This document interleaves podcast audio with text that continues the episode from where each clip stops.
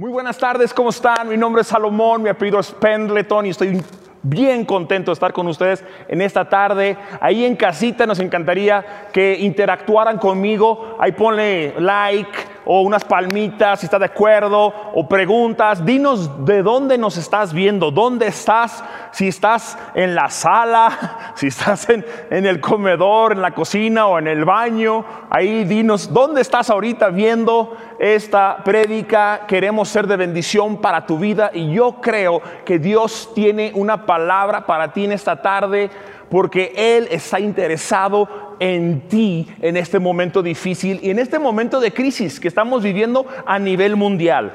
Y el título de esta charla es ¿Cómo descansar en una crisis? ¿Cómo descansar en una crisis? Y, me encanta un chiste que dice, una persona me preguntó el otro día, Salomón, ¿no te cansas de tomar café? Y yo le contesté, si no me la tomo corriendo. ¿Sabes qué? Tal vez ahorita tú te sientes cansado. Ya son 40 días casi de estar encerrados. Tal vez estás cansado. Y yo quiero platicarte cómo empecé el 2020.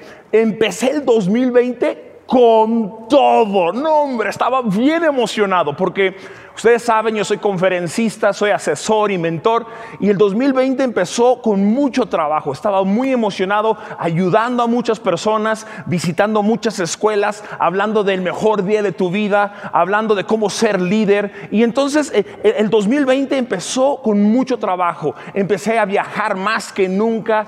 Hubo contratos nuevos para, para mediados del 2020 de marzo del 2020, yo tenía tanto trabajo que empecé a hacer un análisis y dije, wow, no puede ser, esto es increíble, nos está yendo muy bien. De hecho, ya habíamos firmado contratos, acuerdos y teníamos en ese momento un acuerdo, el Grupo Motivisión, donde yo doy conferencias, de la misma cantidad que habíamos tenido de todo el año pasado. O sea, yo dije, vamos a proyectar a ganar tres veces más este año que el año pasado. Entonces, eh, yo empecé el 2020 con todo. No sé cómo lo empezaste tú en casa. Ahí pone en casita cómo lo empezaste tú. Ahí dinos, ¿sabes que Lo empecé bien, lo empecé normal, X. Pero luego, el 2020 empezó muy bien, pero luego de repente nos cancelan todo. Me acuerdo que tenía ya 10 conferencias que iba a dar todos los cancelaron, no podemos estar con las personas. Todo esto cambió mi forma de ver la vida. ¿Qué te pasó a ti? En ese momento tal vez no nos dimos cuenta qué sucedió. Nos pegaron durísimo. Hubo una crisis, una crisis. ¿Qué es una crisis? Un cambio abrupto un cambio abrupto. Eso nos pegó, sí, y, y, nos cambió completamente, así como está aquí en esta foto. Entonces, ¿cuántos de nosotros nos sentimos desconcertados. ¿Cómo te sientes ahorita? Ahí pon ahí, ¿sabes qué? Me siento bien, me siento con miedo, me siento con incertidumbre, me siento... Hay muchas formas de los que estamos sintiéndonos en este momento, en este tiempo. Es complicado. Entonces, en mi vida hubo la muerte de un sueño. Yo estaba bien emocionado, de veras 2020 iba con todo, estaba creciendo y de repente muere absolutamente por completo mi sueño. Muere por completo mi sueño. Enciérrate, Salomón, con tu familia. Cuando te das cuenta de que se ha acabado el año y no has cumplido ninguno de tus propósitos, algunos de nosotros pensamos que ya se acabaron nuestros propósitos. Algunos de nosotros ya estamos, híjole, ¿sabes qué? ¿Cómo está la cuestión financiera? ¿Cómo está el petróleo? ¿Cómo está sucediendo en las escuelas que no vamos a regresar este año? Algunos de nosotros ya estamos diciendo, ya este 2020 ya valió. Ya cancelenlo, cancelen el 2020, tráiganos otro año, por favor. Este ya valió gorro. Pero ¿sabes qué? Yo te entiendo, sí, entiendo. Si, si usted está de acuerdo con que tal vez con eso, póngale ahí un like. Pero, pero, hay cinco etapas de luto. Es, esto está comprobado, esto sucede. Hay cinco etapas de luto cuando hay una pérdida. Y quiero que los analices un momento y, te, y, y me pongas ahí dónde estás tú ahorita en este, esta etapa. Primero, hay una crisis. ¡Pum! Después de la crisis viene la negación. No, no, no, no, no, a mí no me va a pasar nada. No, no, no, no, negación, no, no, no, y no, no, no, no, vamos a salir y, va a durar bien poquito tiempo. Negación. Después de la negación llega el enojo. Bueno, chintrola, ¿por qué nos tienen encerrados todos? Chihuahua, estamos enojados, mira que haga, alguien haga algo. Nos enojamos. Luego llega la depresión. Ya valió gorro. Ahora sí, ya, no, el fin de los tiempos. El apocalipsis. No manches. Y estamos deprimidos, ¿no? Tragando todos, ¿verdad? Y después de la depresión llega la aceptación, cuarto paso, y luego, después de la aceptación decimos, ok, esto nos está sucediendo, estamos en esta realidad donde estamos viviendo el 2020, esta es nuestra realidad, acéptalo, acéptalo, y después llega el aprendizaje, y cuando aprendemos podemos cambiar. Entonces, vamos a analizar eso rápidamente. Eh, mi hermano mayor se llama Adán y cuando Adán estaba chiquillo, me platica a mis papás, porque él es el mayor, yo soy el tercero, que le encantaba comer bananas. Bananas era su comida favorita, bananas, bananas para todos lados. Entonces mis papás le daban bananas, pero cuando tenía un año y medio, ahí estaba sentado, le daban betabel primero y luego bananas. Entonces un día, Adán, mi hermano, como a su año y medio, él decide no voy a comer betabel. mi mamá le estaba dando betabel en la boca y le decía, mm, mm, no, bananas. Y mi mamá, no, tienes que comer betabel. Si comes betabel, te doy bananas. Mm, quiero betabel. No quiero betabel, quiero bananas. Que comas betabel, no, bananas. Entonces mi mamá le dice, ah, sí. Pues, ¿sabes qué? Si no comes betabel, no te voy a dar nada de comer ahorita en el desayuno y te vas a tener que esperar y a la comida te voy a dar betabel. Pues no, no quiere. Pasan cinco horas. A la hora de la comida lo sientan ahí para que coma Adancito, el bebé. Se lo sientan y le dan, mira, mijo, te voy a dar betabel. betabel no, bananas. Mi hijo tiene que comer betabel. No, bananas. Mi hijo, si no come betabel, no le voy a dar bananas. Pues no, armado el niño que no. Bueno, si no te comes betabel ahorita, en la cena te voy a dar. Y no te voy a dar nada de comer. Bueno, pues no, otras cinco horas. Llega la hora de la cena. No ha comido mi hermano mayor, el bebé, todo el día. Mi mamá dice, le voy a ganar porque le voy a ganar. Entonces llega, lo pone en la silla, vamos a comer betabel. bananas. Mi hijo, coma. Y empieza a llorar, no, quiero bananas. Coma betabel, mi hijo, no. Y entonces no te voy a dar de comer otra cosa que no sea betabel. Pues armado. Y no comió betabel. Toda la noche pasa, en la mañana siguiente lo pone en las sillas mi mamá, Betabel. ¡Qué rico Betabel! Mm, y se lo comió todo y luego le dieron su banana. Esto es lo que sucede. Hay personas ahorita que dicen, estoy en negación. Esto no va a pasar. Yo no quiero que esto sea mi vida. Yo no quiero que este año sea así. Yo quiero diferencia. Estamos en negación. quiero bananas. Quiero algo bonito, algo padre. ¿Por qué me está sucediendo esto a mí? A veces tú y yo estamos en negación. ¿Sabes qué? El, coronavirus es real. ¿sí? E, esta situación está sucediendo. Hay, dificultad en, las cuestiones financieras, en la salud. Muchas cosas son reales. La pregunta es, ¿cuándo vas a dejar de negarlo y vas a poder empezar a aceptarlo? Entonces, más pronto pasamos por las etapas estas cinco etapas, más pronto podemos salir adelante. Más pronto sales de, negación, de enojo, de, depresión, ¿sí? de aceptación. Vamos a poder aprender. Entonces, tengo buenas noticias para ti. Tengo buenas noticias. Pon ahí, buenas noticias. ¿Sí? Ya pusiste, tengo buenas noticias. Jesús está contigo. Tengo una buena noticia, Jesús está contigo. Ahorita, en este momento, Jesús está contigo. Jesús está con nosotros y eso es una buena noticia. Entonces, ahorita hay personas que están viendo este cerro tan difícil, pero quiero decirte lo siguiente, está comprobado psicológicamente que las personas que ven una montaña solo, lo ven 20% más grande que cuando están acompañados. Ahorita Jesús está a tu lado, Jesús está contigo y vas a ver el cerro, esta dificultad, lo vamos a ver 20% más pequeño. Ahora, Jesús no es cualquier persona, Jesús no es cualquier persona. Él está contigo. Él está contigo. Entonces, eso es lo emocionante. Es como la historia de Lázaro. Fíjate, Lázaro se enferma, le mandan llamar a Jesús y Lázaro era un buen amigo de Jesús. ¿Y qué hace Jesús? Luego, luego va, no, se espera. Acuérdate que esta charla se llama ¿Qué hacer? ¿Cómo descansar en una crisis? ¿Qué sucede? A veces nos preguntamos, Dios, ¿por qué Dios no hace nada? ¿Por qué Dios no hace nada? Estoy desesperado, e, estoy necesitado, tengo necesidad de comida, de trabajo, de finanzas, de la cordura, porque yo no aguanto a mis hijos aquí conmigo. Pero sabes que llega Jesús y cuando todo parece que está perdido, llega y resucita a Lázaro. Lo resucita. Aunque a veces se tarde Jesús, siempre resucita las cosas. Dice la palabra de Dios, yo hago algo nuevo. Yo hago algo nuevo. Dios está haciendo algo nuevo en este momento. ¿Sí? No vamos a regresar a lo normal cuando esto pase. No vamos a regresar a lo normal. Vamos a regresar a algo mejor. Dios tiene algo mejor para ti. Y me encanta esta frase que dice, ningún mar en calma hizo experto un marinero.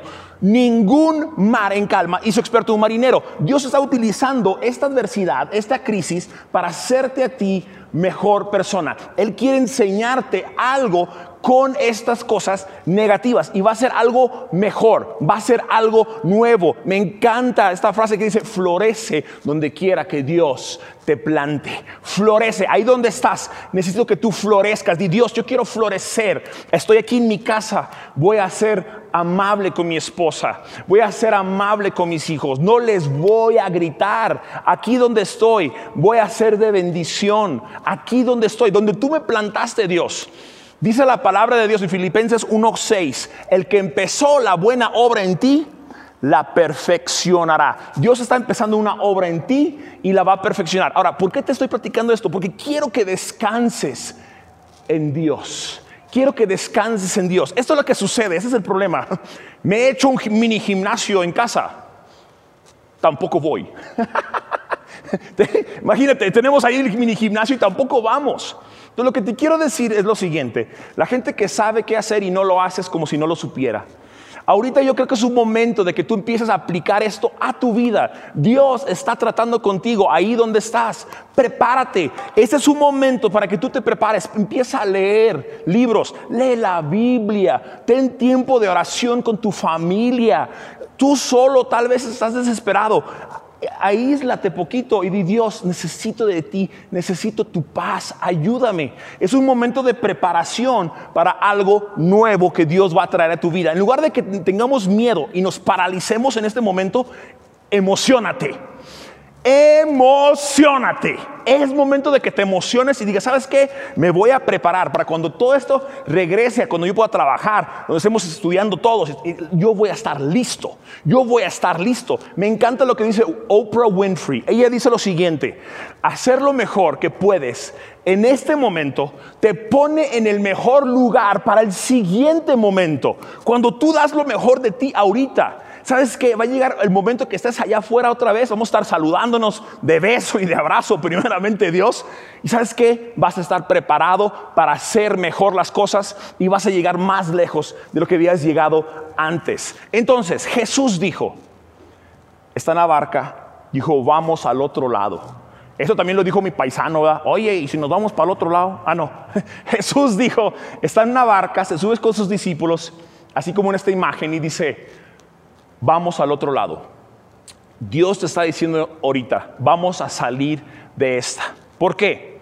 Yo sé que luego que Jesús dice, vamos al otro lado, no, no es fácil, ya pasan por una tormenta. Y llega la tormenta tan fuerte. Pedro era pescador, él se la vivía en el mar. Dice, sálvanos Jesús en la tormenta. Dice, ayúdanos. Jesús, ¿qué estaba haciendo? Descansando. Jesús estaba descansando. Y el título de este mensaje es cómo descansar en la crisis. A Jesús no le asusta la tormenta. Me encanta, hay una canción de un grupo que se llama Skillet que dice, aquel que calmó la tormenta en el mar, también la puede calmar en ti.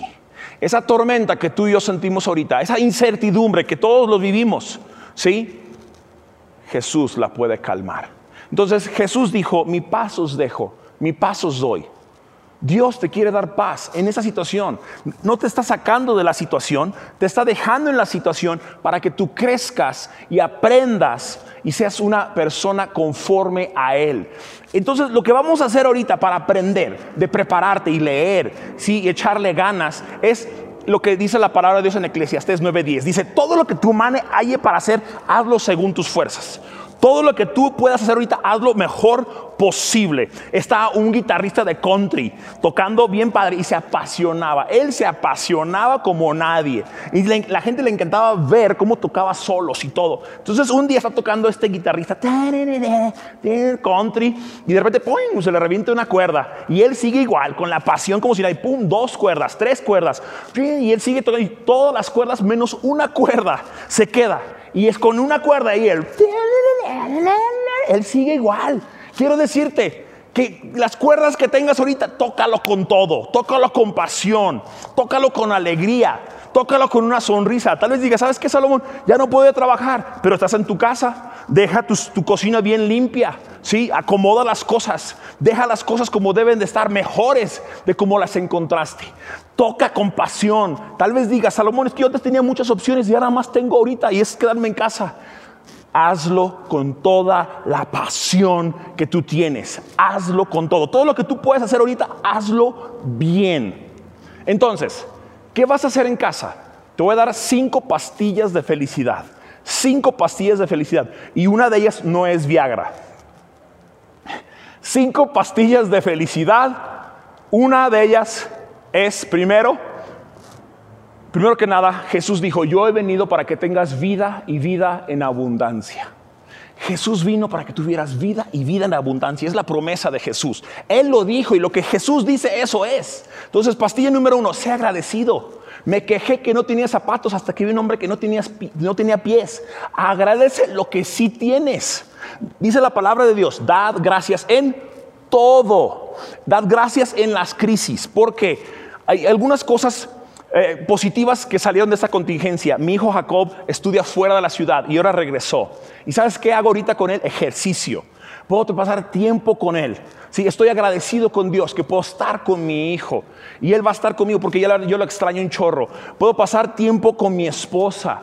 Sí, puedo hacer muchas cosas, puedo escribir un libro. Hay muchas cosas por las cuales tú puedes estar agradecido. Dad gracias en todo. Y esa es la pastilla de la felicidad. En la tormenta vamos a estar bien. Vamos a estar descansando como Jesús en la tormenta. Número dos, celebra. Celebra a los demás. A otras personas tal vez le está yendo muy bien. Celébralo. Celebra tu familia. Celebra tus amigos. Celebra que estás bien. ¿Sí? Mándales carta. Dice la Biblia en Santiago 1.2. Tened por sumo gozo cuando te encuentres en diversas pruebas. Ah, caray. ¿Cómo Salomón? Sí. Cuando fue el Mundial, hace dos años, nos tocó en el sorteo el primer partido de México contra Alemania. Me acuerdo que yo puse en mi, en mi post, dije, qué chido que nos tocó contra Alemania. Uno de mis buenos amigos, Rodrigo, me manda un mensaje y dice, no manches, ya nos fregó. Dije, ni mangos, danos al mero mero. Alemania era toda una potencia. ¿Qué sucedió?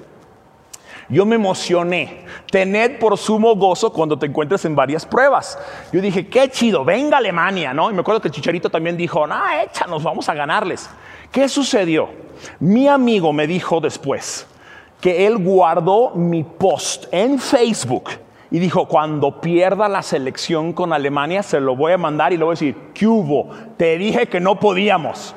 Pues ¿qué pasó? Que juega México-Alemania, ganamos 1-0. Aquí está una foto de Zacatecas, las calles llenas después de que ganamos contra Alemania y estamos celebrando todos ese momento.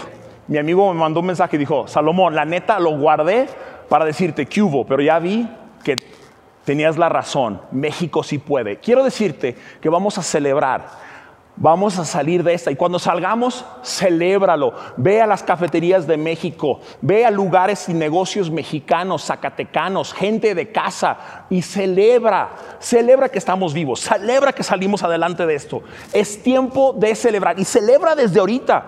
Yo ya le dije a mi hermano que vamos a estar juntos y vamos a tener una cena y vamos a celebrar que salimos juntos de esta crisis. Número tres, no te hagas la víctima. No te hagas la víctima. Me encanta esta foto que se hace la víctima, ¿verdad? No se haga la víctima. John Maxwell, un gran líder que da conferencias, platica que hay dos tipos de personas. Dos tipos de personas. Cuando van por él a recogerlo al aeropuerto, llega y hay personas que lo esperan con una pancarta que dice Maxwell, ¿sí? o aquí dicen Smith. Imagínate, hay cinco nombres Smith. Él dice que hay gente que nomás llega y espera que, que John Maxwell lo encuentre a él. Y hay otro tipo de persona que es proactiva, que no nomás está esperando así parado, no, sino que va y compra su libro o se mete a Google y busca su foto y entonces cuando se bajan del avión está viendo la foto y buscándola él, buscándola, viendo la foto y buscándola él. Ese tipo de persona es proactiva, la que va, ¿sí? la que no se hace la víctima, no dice, no, Salomón, yo no puedo hacer nada. Tú puedes hacer algo, tú puedes hacer algo. Dice la palabra de Dios, Dios no nos ha dado un espíritu de temor. Dios no te ha dado un espíritu de temor. Tú puedes hacer algo. Número cuatro, tienes que creer. Es otra pastilla de la felicidad. Cree que sí se puede. Cree que nos va a ir bien. Cree que vamos a salir de esta. ¿Sí? Manda el pastor convocar a oración por lluvia ahí a la capilla. Y entonces están eh, por llegar todo el pueblo, porque no ha llovido y todos dependen del agua. Entonces llega todo el pueblo solamente un niño con paraguas. El niño sí cree. Eso es la pastilla de creer. Tenemos que creer que Dios está con nosotros, que vamos a salir adelante. Dice la palabra de Dios, sin fe es imposible agradar a Dios. Número 5. La pastilla de la felicidad es responsabilidad. Dijo una persona, ah, Chihuahua, yo no quiero ser responsable, eso no sé por qué tiene que ver con la felicidad. Me encanta este meme que dice, esta es mi casa y la voy a defender. Tu casa defiéndela. Pon parámetros ahorita. Pon orden, muchachos, vamos a despertar, a desayunar juntos. Guarden sus celulares, vamos a platicar entre nosotros, ¿sí? Ahorita vamos a estudiar, estudia ahorita. Ahorita vamos a comer, ahorita vamos a hacer ejercicio. En mi casa tenemos un devocional todas las noches. Tenemos devocionales. Defiende tu casa, defiende tu familia. Siéntete contento que la puedes defender. Cubre tu boca cuando sales a la calle. ¿sí? Ten cuidado, cuida los tuyos. Dice esta frase, Dios no va a hacer lo que te toca y tú no puedes hacer lo que le toca. Entonces, para que seas muy feliz y tener esa pastilla de la felicidad, tú tienes que hacer algo. Entonces, ya voy a terminar. Cuando Jesús muere, Pedro niega a Jesús.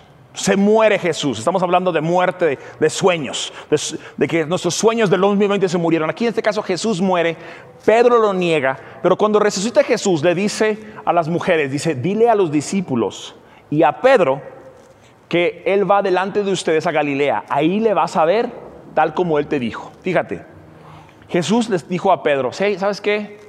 Salí adelante de esto, acompáñame acompáñame. Ya salimos adelante, acompáñame. Quiero que estés conmigo ahorita. Lo que te quiero decir es que así como Jesús le dijo a Pedro, hey, vamos a salir de esta. Te dije que iba a resucitar, te dije que íbamos a salir adelante, te dije que nos iba a ir bien. Dios te quiere decir en esta tarde, hey, yo estoy contigo. No importa lo que hayas vivido, lo que hayas hecho, tu situación, vamos a salir de esta situación. Entonces yo quiero retarte, te reto Pon ahí, acepto el reto. Pon ahí ahorita donde estás ahí, pon acepto el reto. Te reto. Eleva tus expectativas de Dios, de ti y el 2020. Este no es el final, este momento no es el final, es el principio de algo grande en tu vida. Esto, esto no es el final, damas y caballeros es el principio. Yo quiero retarte a que veas lo mejor. Este año aún no se acaba. Quiero que llenes tu corazón de esperanza. Este año aún no se acaba. Nos va a ir mejor. Siempre que doy conferencias, siempre termino con esta frase y con esta historia. Había un artista muy famoso que vendía sus pinturas sin miles y miles de dólares. Lo entrevistan, le dicen de todas las obras de arte que has hecho, ¿cuál es la mejor? Él dice, la que sigue. Yo creo que lo mejor está por venir a tu vida, porque tú y yo hemos decidido rendir nuestra vida a Jesús. Cuando tú y yo hacemos eso, cuando tú y yo confiamos en Jesús, que Él está en control, que este 2020 no está echado a perder, así como que a mí me agarró en curva de, ah, caray, ¿qué pasó? Íbamos viento en popa y de repente curva, ¿sabes qué? Lo mejor está por venir. Yo sé que tú vas a poder crecer, aprender y que este año va a ser el mejor año de tu vida hasta ahorita. Yo soy tu amigo Salomón Pendleton. Muchas gracias por sintonizarnos. ¿Sí? Comparte este video con tus amigos si crees que puede ser de bendición. Eso es lo que queremos. Queremos ser de bendición para tu vida. Hay personas desesperadas, hay gente que está necesitada de una palabra de aliento y queremos dártelo nosotros aquí en Iglesia El Camino. Yo soy tu amigo Salomón Pendleton, soy tu chiquitibumbero. Le cedo el uso de la voz a mi amigo y mi mejor, mi, mi hermano y mi mejor amigo Esteban Pendleton. Que tengan buenas tardes. Hey, ¿por qué no le damos un fuerte aplauso a mi hermano Salomón? Si puedes dar un fuerte aplauso ahí donde estás, ahí, pon unas manitas ahí. Eh, la verdad, esta palabra fue eh, una gran bendición, Salomón. Gracias. Soy tu chiquitibumbero. Y amigo y amiga que estás ahí viendo este mensaje, espero que haya traído ánimo, fe, pasión. Mira, a mí me, encantó tanto lo que mi hermano estaba diciendo de que este año no se ha acabado.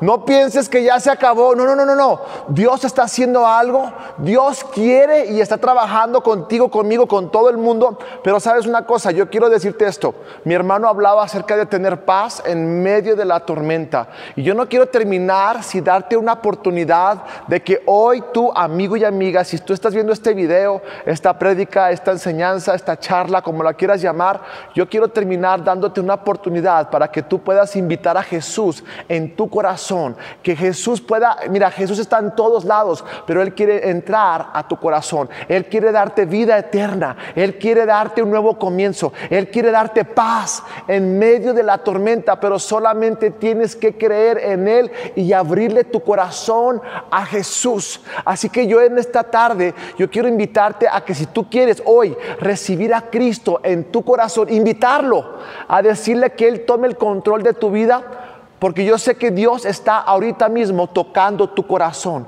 Él te está diciendo, amigo y amiga, déjame entrar a tu corazón, déjame perdonar tus pecados. Solamente tienes que creer y hacer una pequeña oración. Y yo quiero ayudarte. Si tú quieres hoy aceptar a Jesús en tu corazón, yo te invito a que hagas esta oración conmigo y donde estás. Quiero que repitas esta oración. Dile así, Señor Jesús, en esta tarde te abro mi corazón.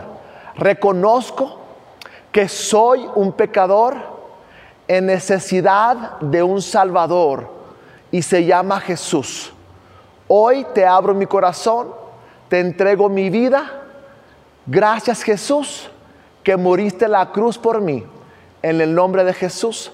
Amén. Amigos, quiero terminar diciéndote esto. Si tú acabas de invitar a Jesús en tu corazón, si puedes poner en el chat y decir, hey, yo acepté a Jesús, yo hice esa oración, queremos regalarte un, regalo, queremos mandarte, queremos estar en contacto contigo, queremos decirte que estamos orando eh, por ti todos los días, a la gente del camino. Les extraño, los amo, pero déjenme decir una cosa, juntos vamos a atravesar esta crisis, saldremos más fuertes, estamos creyendo que Dios está contigo, que Dios nos guarda, que Dios nos protege. Y recuerda que lo mejor está por venir. Y sabes que este año no se ha acabado, agárrate porque saldremos más fuertes, saldremos con más pasión de este 2020 y, saldremos con esa, esas ganas de vivir. Amigo y amiga, que Dios te bendiga, te amamos, te extrañamos, nos vemos la próxima semana. Hasta pronto, gracias.